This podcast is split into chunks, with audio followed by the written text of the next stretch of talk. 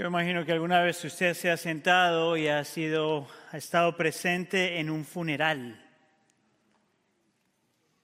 Y hay algo acerca de estar en un funeral que crea una experiencia que es única, que te invita a reflexionar acerca de la vida, que te, que te pone, te cuestiona muchas de las cosas las que estás viviendo, pero más que eso te confronta con la realidad de que todos en algún momento, en algún lugar, vamos a tener que enfrentar la muerte. Esa es una de las ah, cosas que pasan cuando estás frente a la presencia de una persona, que su cuerpo está ahí, pero la persona ya no lo está. Es un recordatorio para todos los demás de que nuestra vida aquí tiene un fin y que nadie se escapa de esa realidad. Yo imagino que por eso es que el libro de Eclesiastés en el capítulo 7, en el versículo 2, dice esto. Mejor es ir a una casa de luto que ir a una casa de banquete, porque aquello es el fin de todo hombre. Y al que vive lo hará reflexionar en su corazón. Hay algo acerca de estar en un funeral frente a la presencia de una persona que ya no está, que te confronta con la realidad de que ese es nuestro final, que todos estaremos ahí. Y alguien haría la pregunta, ¿qué tiene que ver eso con el Viernes Santo? Yo quisiera argumentar que parte de la razón por la que nosotros como creyentes celebramos el Viernes Santo es porque estamos recordando al funeral de funerales, al funeral no solamente de un ser humano finito, pero el funeral de Dios en Cristo Jesús, aquel que entregó su vida y lo dejó todo para morir. Lo interesante acerca del Viernes Santo y recordar no solamente que Cristo murió, es que en su muerte no solamente estamos recordando que Él murió, pero en su muerte encontramos lo que nosotros todos necesitamos para enfrentarnos a nuestra muerte. Déjeme se lo digo otra vez. Parte de la razón por la que celebramos Viernes Santo es porque cuando nos ponemos enfrente de la muerte de Cristo, no solamente estamos recordando quién murió, pero porque esa muerte es lo que nosotros necesitamos para enfrentar nuestra propia muerte. Hebreos capítulo 2, por ejemplo, habla de eso. Y en esta noche voy a darte solamente dos versículos y vamos a meditar por unos minutos solamente en esos dos versículos. Estos son los versículos 14 y 15. La escritura dice así. Así que por cuanto los hijos participan de carne y sangre, también Jesús participó de lo mismo para anular mediante la muerte el poder de aquel que tenía el poder de la muerte, es decir, el diablo, y librar a los que por el temor a la muerte estaban sujetos a esclavitud durante toda su vida. Note que el autor del libro de Hebreos enfatiza el concepto del temor a la muerte.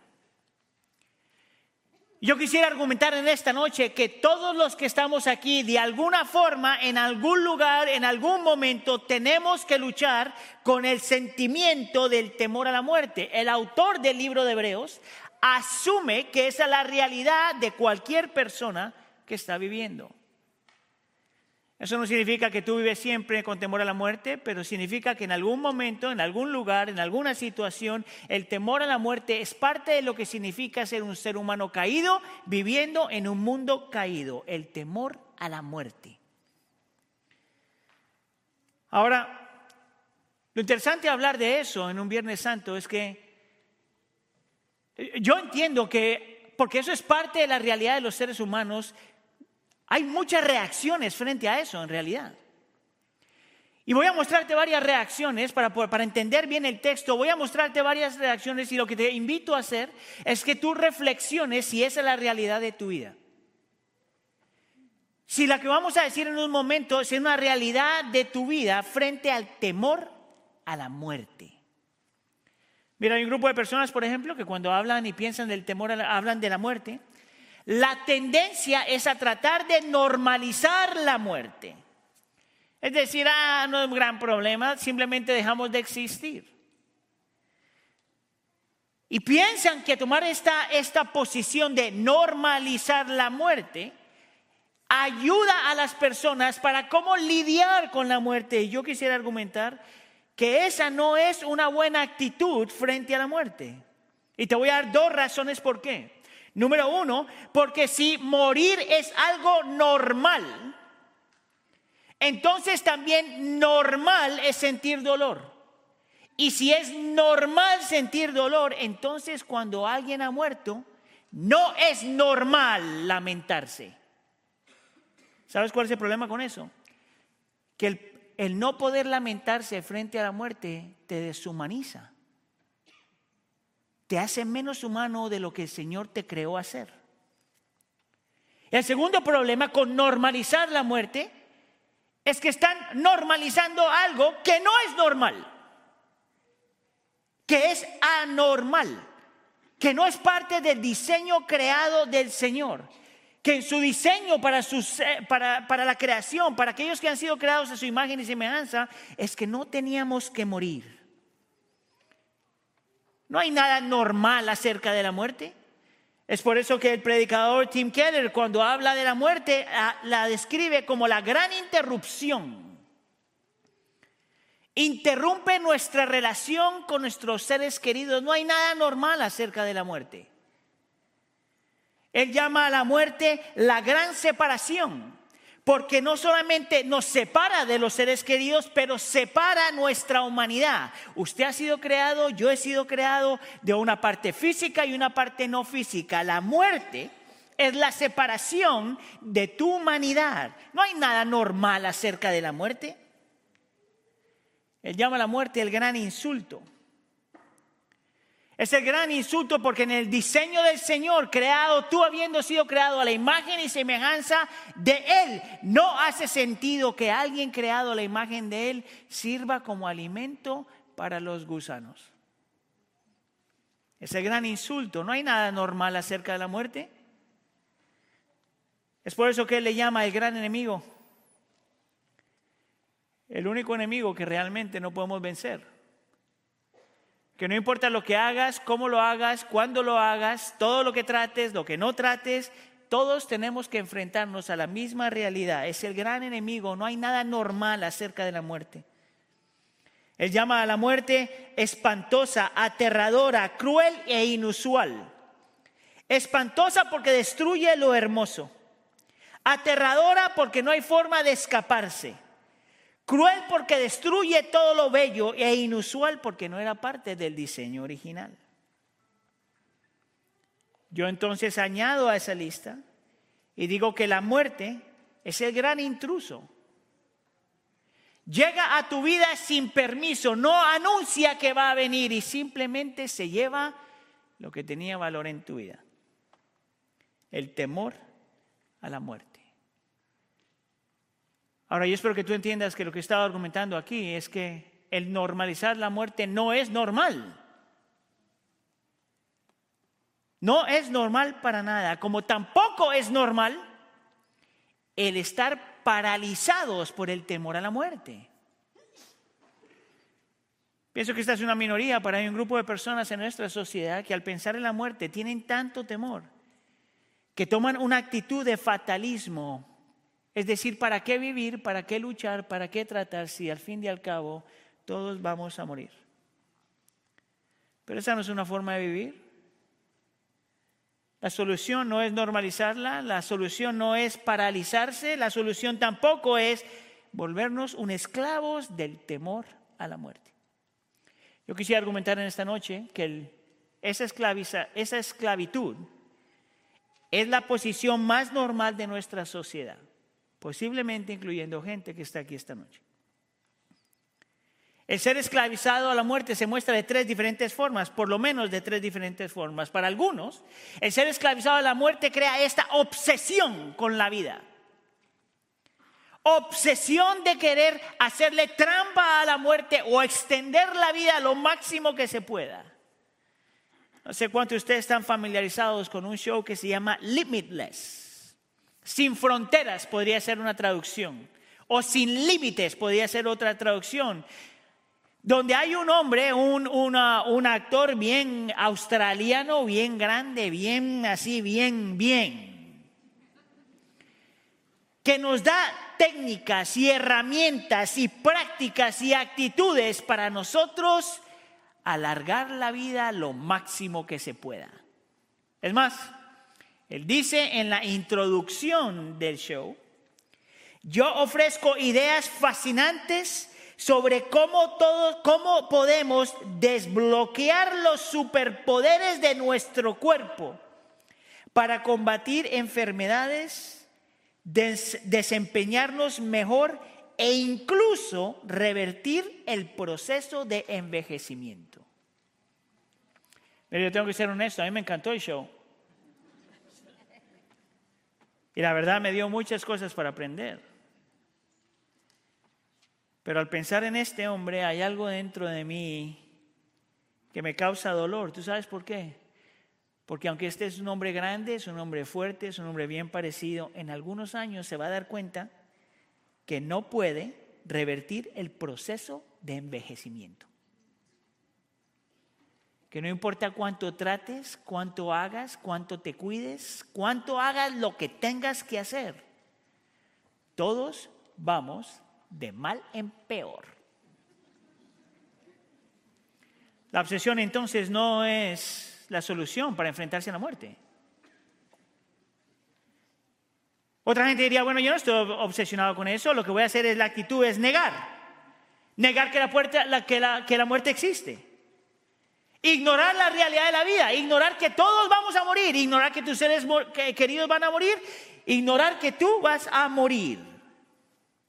Es casi la actitud de meter la cabeza en la arena para no, poder ver lo que está pasando. ¿Tú sabes cuál es el problema con eso? Que no importa cuánto te escondas, la muerte todavía está ahí. Tal vez no estás obsesionado, tal vez no lo niegas, pero la otra popular en nuestra cultura es reprimir el temor a la muerte. Este es el grupo de personas que te dice, tú solo vives una vez en la vida. Haz lo que puedas hacer, disfruta todo lo que tienes, porque al fin y al cabo hoy vivimos, pero mañana moriremos. Reprímelo. ¿Sabes cuál es el problema con eso? Que tú te diviertes, que tú sigues tus sueños, que tú subes tus luchas, que tú triunfas, que tienes todo eso. Llegas a la casa, cierras la puerta, apagas la luz y la muerte todavía está ahí. La pregunta entonces es, ¿qué tiene que ver? el Viernes Santo con nuestra lucha frente al temor a la muerte. Si normalizarlo no es una solución, si el estar paralizados por eso no es una solución, si, no, si el estar esclavizados frente al temor a muerte no es una solución, entonces ¿cuál es la solución? Y la solución es tan simple como esto. Cristo, la segunda persona de la Trinidad, haciéndose hombre, viniendo a este mundo y muriendo en nuestro lugar. Yo entonces voy a hacer una serie de preguntas al texto que, le acabamos, que leímos antes. Y yo mismo me voy a responder las preguntas. La primera pregunta es esto. ¿Cómo sabemos entonces que el morir no es normal y que tiene que ver eso con Cristo? Y creo que el texto te lo muestra y te dice que la muerte no es normal de ninguna forma, tanto así que Cristo tuvo que hacerse hombre y tuvo que morir para matar lo que no era normal. Esa es la primera pregunta. La segunda pregunta es, bueno, pero entonces como Cristo en su muerte arregla mi problema con el temor a la muerte. Sí, mira, yo estoy convencido que parte de la razón por la que tú y yo tememos la muerte es porque adentro de nuestro corazón sabemos que si nos morimos nos vamos a tener que enfrentar al juicio de Dios. Aunque no seas creyente. Hay algo dentro de ti que sabe que si tú mueres, va a haber una realidad de juicio. ¿Tú sabes por qué celebramos Viernes Santo? Porque en Viernes Santo nos recuerda que la razón por la que la muerte está ahí es porque el pecado ha estado ahí. Que parte de la consecuencia del pecado en el mundo y la consecuencia de tu pecado es la muerte. Pero Cristo viene a morir en tu lugar. Es por eso que cuando hablamos de la muerte de Cristo muchas veces se habla como un recibo cósmico que dice pagado por completo. Por lo tanto, el morir puede causar temor, pero no define tu vida. Cristo ya murió por ti. La tercera pregunta bueno, pero ¿cómo yo le hago para no estar controlado por el temor a la muerte? Y si te acuerdas, el texto te dice que Cristo muere para romper el poder de aquel que te hace temer la muerte. Satanás. Escuche. Haz de cuenta que una de las cosas que nosotros aún como creyentes experimentamos es que tenemos un enemigo que se llama el diablo. Y el diablo parte de lo que hace es cada que has pecado, cada que has luchado, cada que has fallado, susurra a tu oído y te dice, vas a morir, vas a morir, vas a morir. ¿Qué tiene que ver eso con Viernes Santo? Que en Viernes Santo nosotros recordamos que Cristo ya murió y que cuando Cristo murió, dice Colosenses, Él desarmó a Satanás y lo condenó. Por lo tanto, no solamente destruye a Satanás, pero destruye el poder del temor de la muerte en tu corazón. Mira, la solución para el temor a la muerte es la cruz del Calvario. Mira, ¿qué si mueres? ¿Y qué si mueres? Ya no eres condenado si has puesto tu fe en Cristo Jesús. Y el morir, lo único que puede hacer es hacerte mejor. ¿Tú sabes por qué? Por lo mismo que dijo Pablo. Para mí el vivir es Cristo y el morir ganancia. Tú no tienes por qué vivir esclavo, de la muerte, del temor a la muerte. Tú tienes permiso de lamentarte, tú tienes permiso de llorar, tú tienes permiso de sufrir, porque la muerte no es normal. Pero nosotros no sufrimos sin esperanza. ¿Tú sabes por qué? Porque Cristo ya venció la muerte. ¿Cuándo? Cuando Él murió. ¿Tienes tú eso? ¿Eres tú libre así? Que el Espíritu Santo te permita ver lo que Cristo ya ganó. Amén. Oramos. Señor, te queremos dar gracias porque tu palabra nos permite reconocer, Señor, que la muerte no es algo normal, que no ha sido parte del diseño divino.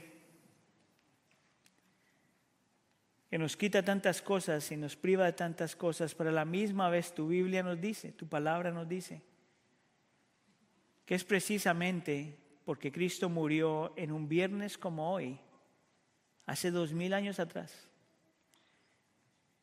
donde no solamente nos muestra que la muerte no es normal, pero nos muestra que venció el poder al temor a la muerte, que venció a Satanás y que nos dio libertad para poder vivir y aún para poder morir. Permítenos ver eso. Prepara nuestro corazón para lo que tengas para nosotros. Te lo pedimos por favor en nombre de tu Hijo Jesús. ¿Todos decimos? Ven iglesia, ponte de pie.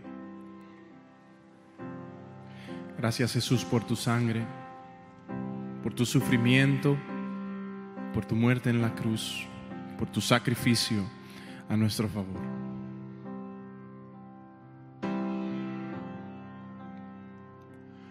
Oh perfecto Hijo de Dios, inocente fue con nosotros en la tierra camino. Conoce que es vivir y conoce que es sufrir. Dolor vivió sufrido, Hijo de Dios. Lloró y sangró. ¿Cómo puede ser que hay un Dios así que su sangre dio? Adoraré al que me alcanzó. Aleluya, al sufrido Hijo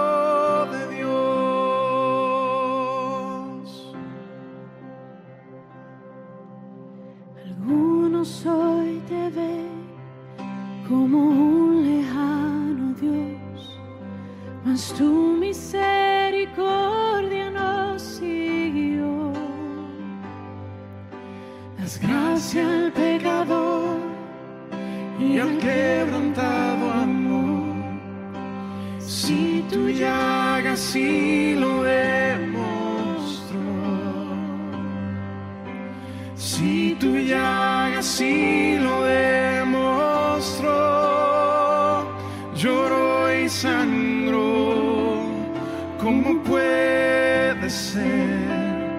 que hay un Dios así? que su sangre dio. Adoraré al que me alcanzó. Aleluya, al sufrido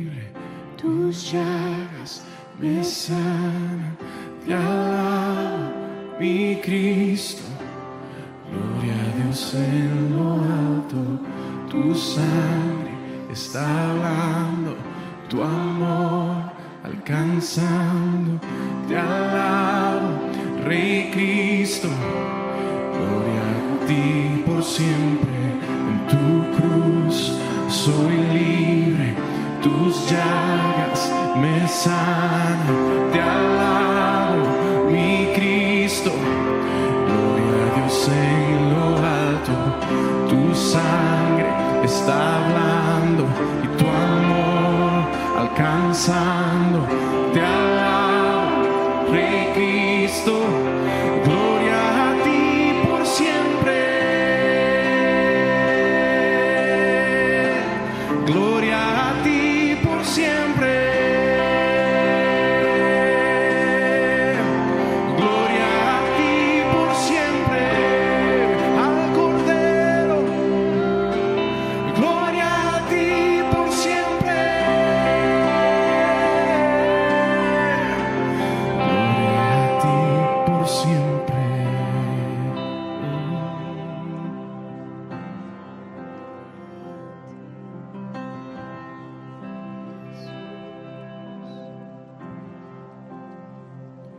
Lloro y sangro, ¿cómo puede ser que hay un Dios así que su sangre dio? Adoraré al que me alcanzó. Aleluya, al sufrido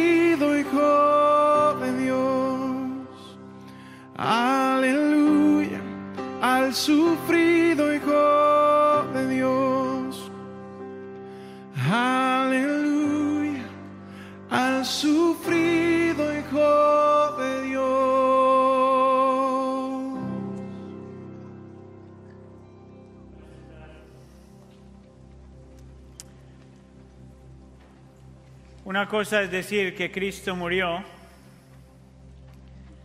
otra cosa es reconocer lo que eso costó. Una cosa es reconocer que el Hijo de Dios lloró, sangró y murió.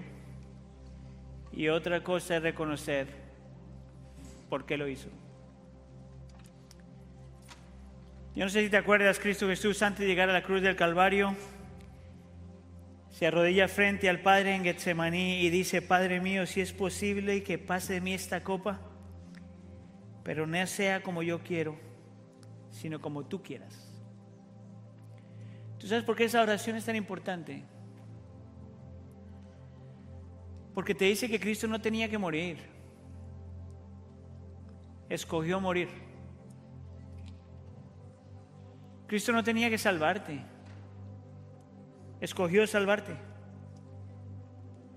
Cristo no tenía que tomar la ira de Dios, la copa de la ira de Dios. Cristo escogió tomar la copa de la ira de Dios. La única razón, si tú eres creyente, la única razón es porque Cristo escogió sufrir por ti. Escogió llorar por ti. Escogió humillarse por ti. Escogió sangrar por ti. Escogió que sus piernas fueran rotas por ti. Escogió perder su comunión con el Padre por un fragmento de tiempo por ti. Escogió el ser abandonado por ti. Escogió absorber la ira de Dios por ti. te escogió a ti. Él muere porque te escogió a ti. Lo has escogido tú a Él. Si tú has hecho eso, las comuniones para ti. Si tú has puesto tu fe en Cristo, la comunión es para ti donde recordamos el precio de su amor literal sacrificial. Si tú no estás ahí, te voy a pedir que no participes. Y considera la magnitud de lo que Cristo hizo por ti y responde a Él en fe y arrepentimiento. Si tienes tu... Ah, tu copa, te voy a pedir que por favor remuevas el lado de la copa donde encuentras el pan.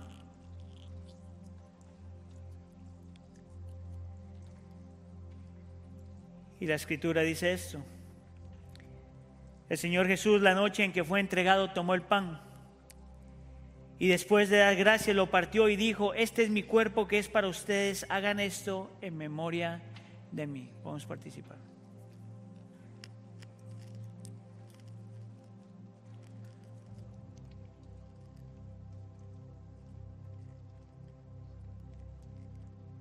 Ahora podemos remover el otro lado de la copa.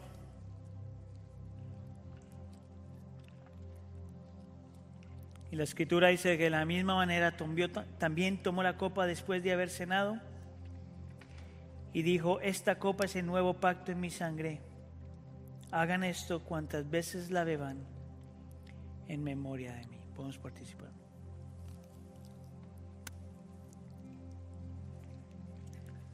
Señor, nuestra oración es simple.